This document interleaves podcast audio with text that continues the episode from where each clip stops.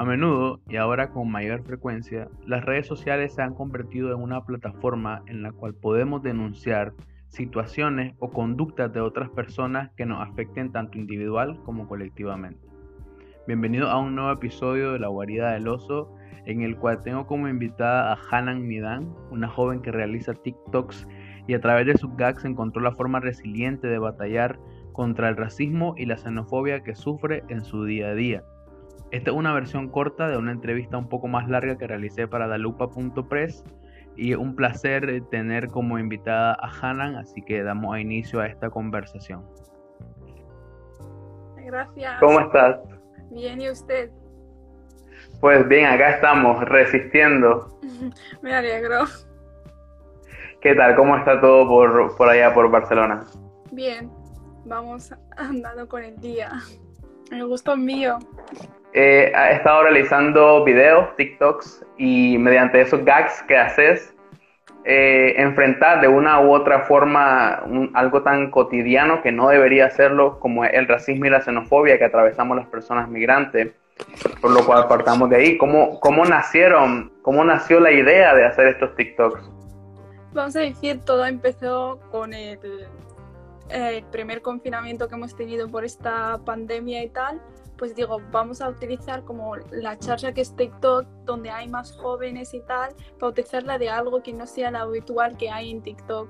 Algo para informar a la gente de la situación en que vivimos los inmigrantes y tal. Pues, pues con eh, empecé ahí porque hay más jóvenes, para que llegue más el mensaje y tal. Es una manera muy buena para empezar.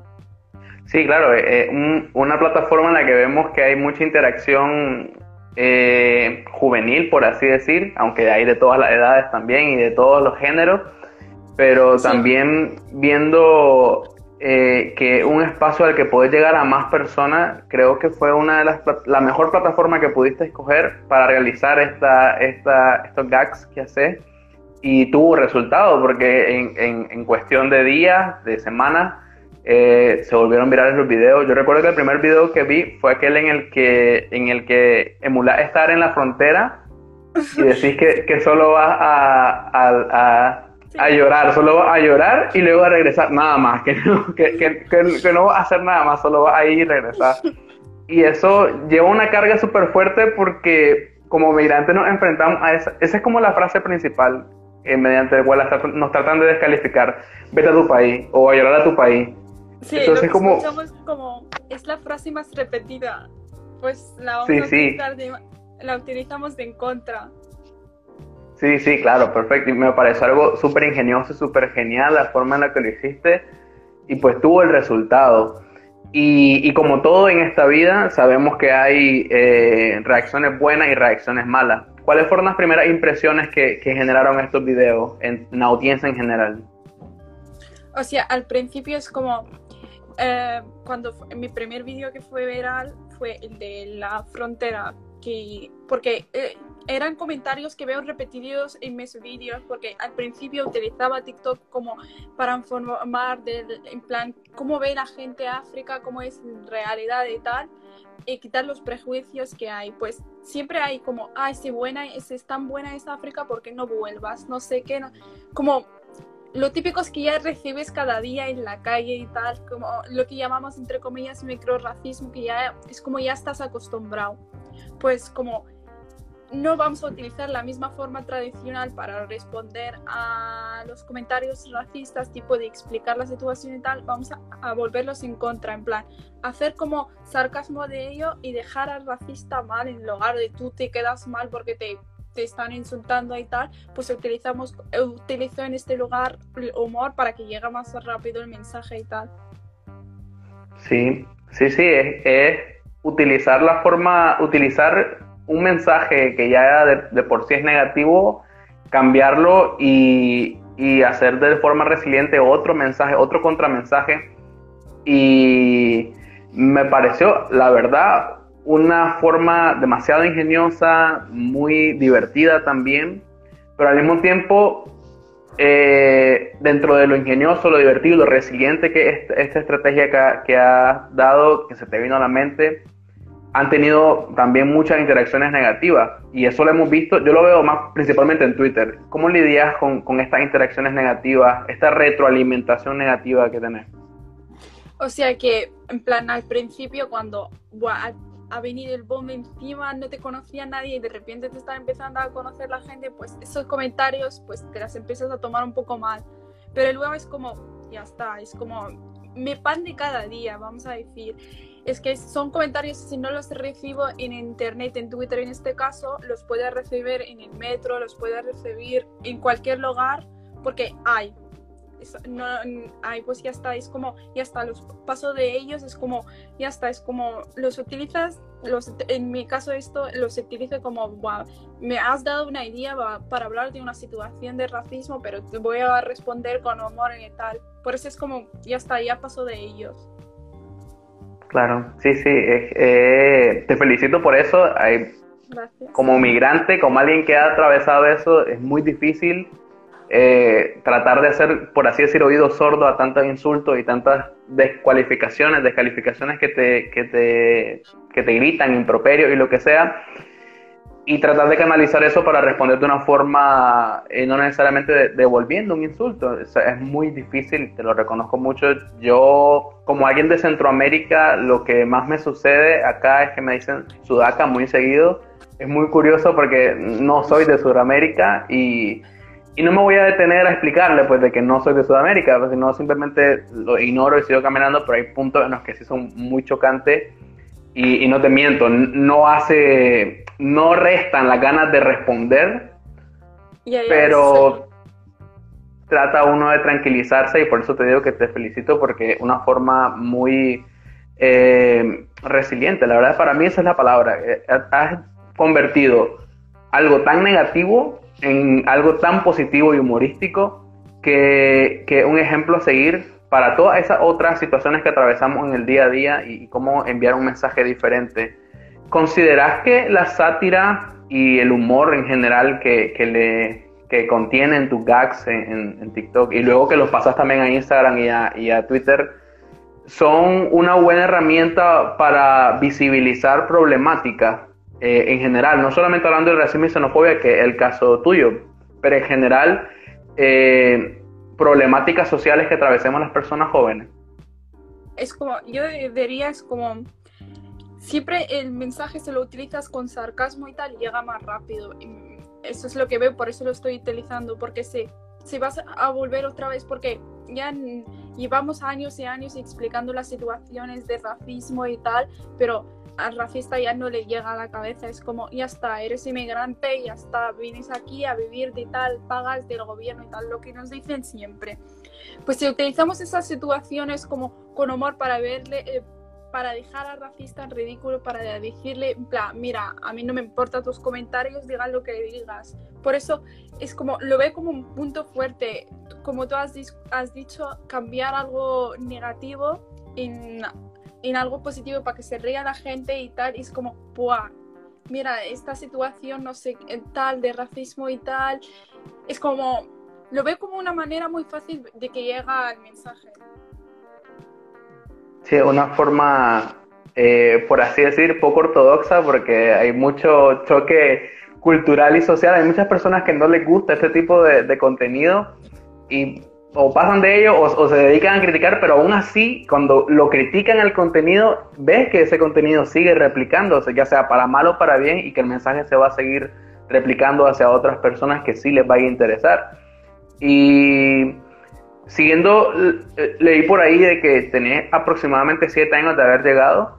Eh, supongo que fue un choque cultural eh, muy grande, pero y, ya luego de atravesar todas estas situaciones que te, que te hayan dicho en la calle, que te hayan dicho en, las redes sociales, eh, supongo que también en los centros de estudio, más de alguna persona te habrá atacado de esa forma. ¿Consideras también de que esto mismo que has estado realizando es una forma de, proteger tu salud mental y emocional? O sea, cuando llegaba aquí tenía 12 años, 12 aproximadamente 13, pues esa edad es como cambias de país, tienes que cambiar de idioma, pues esa edad yo creo que ha, costado porque lo típico tienes que integrarte. Pues ha costado en ese tiempo porque era pequeña y tal, y recibía lo típico de los eh, compañeros, rechazo y tal, y la ESO, pues esa época sí que fue difícil. Pero después de acabar la etapa de la ESO, para entrar al bachillerato, sí, en esa época ya es como, es como ya está, te espabilas la cabeza y es como, los vas a escuchar cada día, pero si los vas en plan tomar de forma seria, no vas a tener un paz mental pues hay que cambiar el chip, como dicen, para que, en plan, olvidar de eso y seguir adelante porque los vas a escuchar donde sea. Sí, sí, sí, porque eh, yo soy mucho de quejarme en, mi Twitter, que es como mi red social eh, que uso más. Y hay personas que te dicen, no, para luchar contra el racismo hay que organizarse o no sé qué, conversarlo. O sea, sí, está bien informarse y formas de, luchar contra el racismo, pero al final de cuentas no lo vamos a erradicar nosotros, nosotros mismos y no, nosotras y nosotros mismos, porque al final es difícil meterse en la mente de esa persona que te está atacando constantemente y, tratar de cambiar las cosas. Uno solo puede eh, enviar un mensaje y con esta misma premisa, ¿qué mensaje te gustaría que le llegara a esas personas que practican este tipo de conducta? Es como, no, por ejemplo, en España, en sus tiempos, tuvieron ellos también que inmigrarse.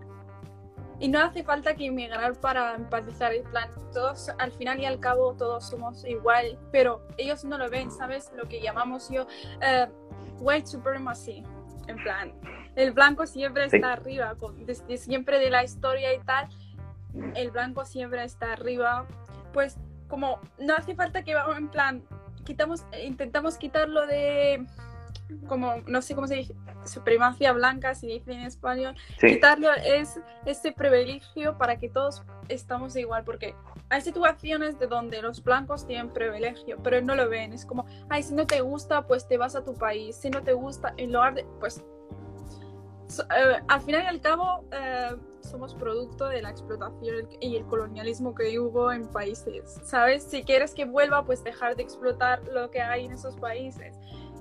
Y no hace falta que vuelva, es como, no sé cómo explicarlos porque siempre están, no sé, los que siempre ladran son los que están inmigrantes, porque en, la época de Franco y la Guerra Civil Española, españoles tuvieron que emigrarse a Sudamérica, tuvieron que emigrarse al norte de África y aún siguen en esos países y no les pasa nada, pero cuando emigramos nosotros, no, no, queremos inmigrantes, no queremos nada, por eso es como, no sé, no sé cómo explicarlo, espero que se entienda. Claro, no, no, claro, eh, eh, eh, tratar de explicar a las personas, supongo, de que al final de cuentas todo y todo en algún punto nuestra línea familiar, nuestro, nuestro ancestro o nuestra descendencia o migraron por razones forzosas o van a tener que emigrar por alguna razón específica, sea económica, sea social, sea política, por persecución, eh, que, sucede mucho en los países que sufren demasiados conflictos sociopolíticos y las personas tienen que emigrar sí o sí. Se da en las situaciones donde atraviesan dictaduras, eh, muchos países latinoamericanos la atraviesan, muchos países en África han atravesado la misma España ha atravesado una dictadura, entonces se supone que bajo esa misma dinámica deberíamos como desarrollar una especie de solidaridad y comprender que las personas no miran porque si estuviesen bien en nuestros países, exacto, si estuviesen bien en nuestros países, en verdad nos quedaríamos ahí y, se le entendería que dijeran, bueno, regresa a tu país. Pero no es que nuestros países estén bien y no es que nuestras familias también estén bien en esos lugares. Tienen que cambiar para atravesar, para mejorar su situación y, por ende tratar de salir adelante. Entonces es muy, es muy duro y muy chocante tratar de llevar la contraria o tratar de entregarle un mensaje que, que en verdad les llegue o que en verdad les canalice y por eso te lo dije al comienzo, te lo voy a seguir diciendo, me parece una forma muy interesante, muy ingeniosa de mandar ese mensaje. Ya el que lo quiera recibir es muy su problema, pero el mensaje lo enviaste y eso, eso es un gran paso. Eh, Gracias. Me, me pongo ahorita en un contexto, y justo nuestra plática viene en un contexto reciente. Hubo un reportaje en, TV sobre racismo y, xenofobia también. E entrevistaron a un futbolista, Iñaki Williams, eh, y él habló, o sea, mencionó, habló sobre un político específico y lo que sea, pero yo me quedo con la reacción que tuvo esto. Yo estuve revisando las reacciones porque se volvió trending Iñaki. Entonces digo, ok, van a reconocer que Iñaki rompe el silencio y, habla y se expresa. Y me encuentro todo lo contrario. Hablan de la parte negativa y le empiezan a decir que porque miente, que si en verdad está en contra del racismo y la exclusión no debería jugar en ese equipo, que tiene ciertas políticas de, eh, de, jugador y lo que sea. Entonces, ves que en vez de hacer una introspección y, entender el mensaje que quiso enviar Iñaki, o cualquier persona que quiera hablar sobre racismo y xenofobia, las personas se dirigen a atacar. Entonces, ¿qué opinan de estas personas que en vez de, de tratar de, de, asimilar el mensaje, cierran, establecen una barrera y atacan más? Es como, es cuando les quitas lo que ventaja para ver sus privilegios que tienen. Por ejemplo, Iñaki eh, ha explicado las situaciones que ha sufrido al, llegar su familia aquí, el, racismo que siempre tuvimos los inmigrantes. No van a decir, Buah, mira, tiene razón. Además, es una persona famosa que em, su mensaje va a llegar, va, lo va a escuchar mucha gente en España. Pues en ese tiempo ya salen los típicos eh, fachas para atacar, no sé qué. Pues mira, aquí te han cogido, no significa si me cogen en un equipo, en ese equipo no voy a sufrir discriminaciones, ni voy a sufrir racismo, ni xenofobia. Eso me va a seguir, le va a seguir toda la vida. Es que siempre dicen en plan, eh, eh, cogemos de ejemplo, eh, la mayoría de jugadores que están en equipos españoles, casi todos son inmigrantes. Pero como son ricos y tal y famosos, no les critica no les critican ni les dice vuelva a tu país ni nada. Siempre van al pobre, atacar al pobre, que ponemos en comida, al pobre atacarlos como, ah, no, no sé qué, no vengas al país, no sé qué. El caso de Inia que ha, ha señalado eh, casos de xenofobia que ha vivido y tal, eh, empezaron a atacar, es como, siempre no ve, cuando les quitas, eh, les señalas sus privilegios, es como tienen miedo a perder esos privilegios que tienen. No les conviene a perder los privilegios, a vivir bien y tener ciertos privilegios en, esta sociedad que, sociedad que tenemos. Por ejemplo, lo que el, aquí en Cataluña el 14 de febrero hay elecciones. La mayoría, la mayoría de eh, casi todos los inmigrantes que no podemos votar, sí, nos piden que pagamos impuestos, sí que pagamos impuestos para vivir en una sociedad, pagas impuestos, pero cuando quieres votar te dicen, no, no, eres inmigrante. Por eso estos privilegios que tienen no los quieren perder. Claro, sí, sí, es, es muy difícil luchar contra, contra la ceguera del privilegio y más cuando no se asume el, el mismo. O sea, hay muchas personas que no realizan de que son privilegiadas. Eh, por cosas como el color de piel, por tu lugar de nacimiento o por tu estatus social, porque justamente eso te iba a preguntar ahora, de que muchas veces el racismo y la xenofobia viene de la mano de la porafobia, o sea, no es tanto el rechazo a que la persona sea extranjera, es que la persona sea pobre, o que la persona venga de un país que en teoría se conoce como pobre, entonces, ¿qué percepción te da esto de que una el, el que es racista es racista en general o también lleva el componente de odiar o rechazar al pobre? Es, eh, en este caso siempre es como, el...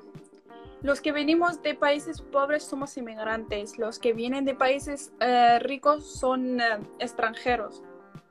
Es que puedes, a, tu vecino negro es el inmigrante este que viene a vivir de nuestros impuestos, como se llaman, pero a tu vecino el alemán es inmigrante que ha venido aquí a buscarse la vida y a vivirse bien es eso, nos separan por categorías, por depende del país que vienes y depende del color que tienes. Eso es como, también es un privilegio, porque si fuera yo una alemana, una blanca, no voy a tener que sufrir todo lo que sufrimos, microracismos en lugares públicos o un institutos, en eso no lo vamos a sufrir, porque en, en donde estudié yo en mi caso, había inmigrantes que son de lo que llaman ellos extranjeros, que son de Francia y tal, pero no les trata igual como me tratan a mí, que he venido de Marruecos.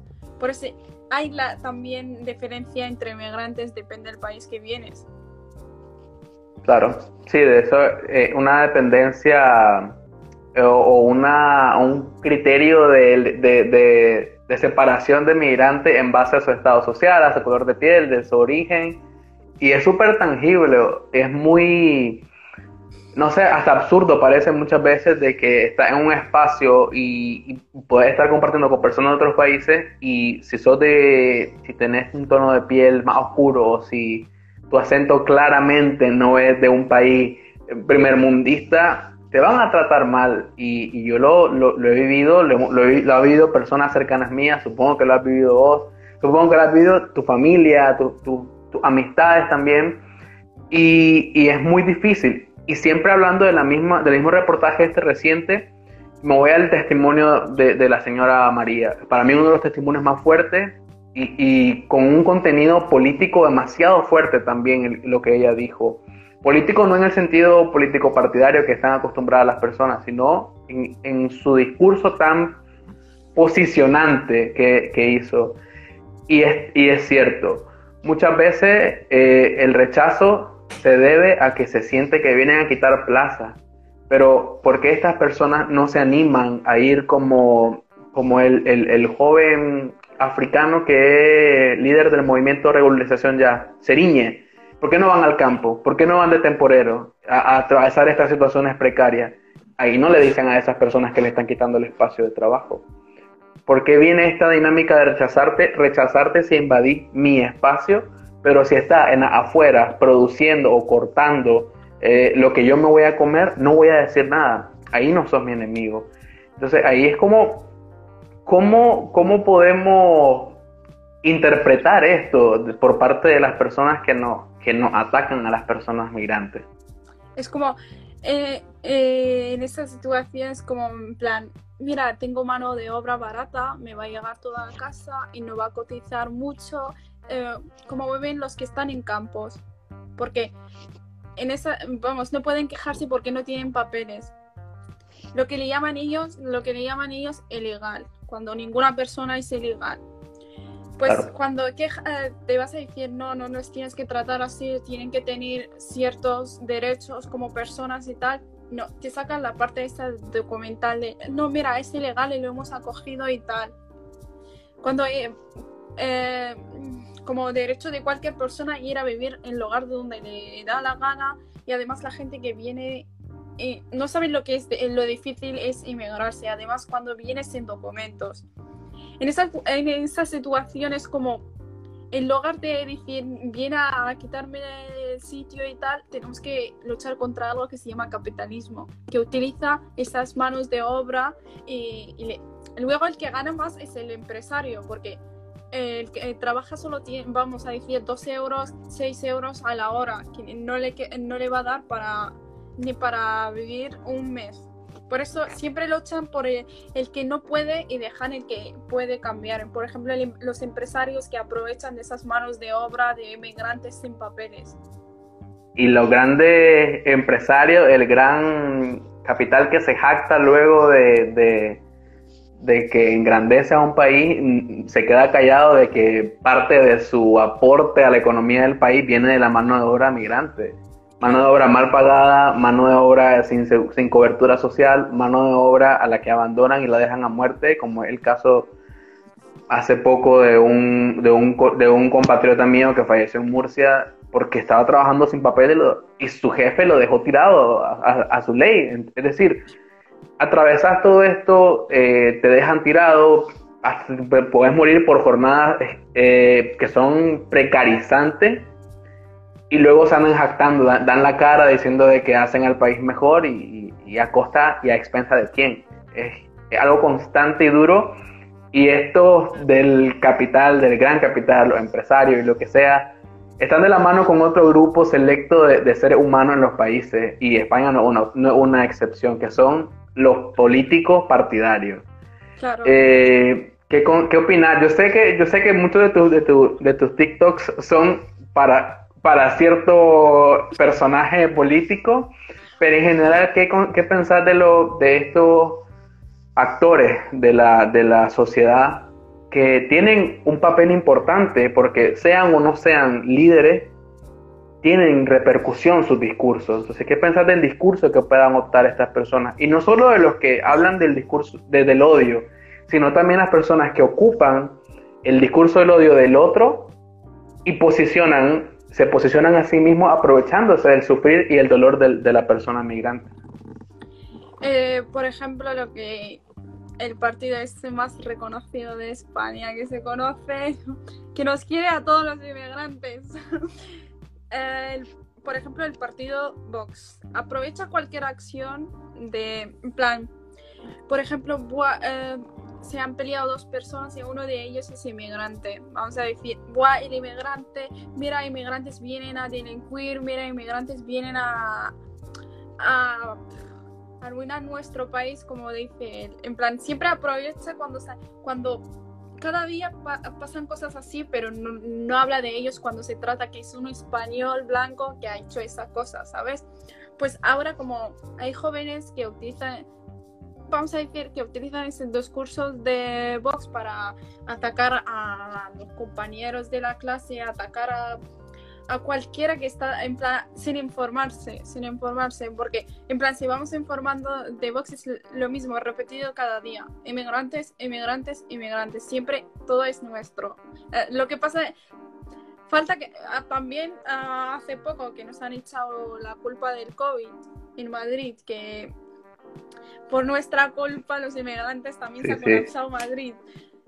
Siempre aprovecha cualquier situación social que está pasando para echarle a los inmigrantes para que la gente no se rechaza más de lo que nos está rechazando hoy en día.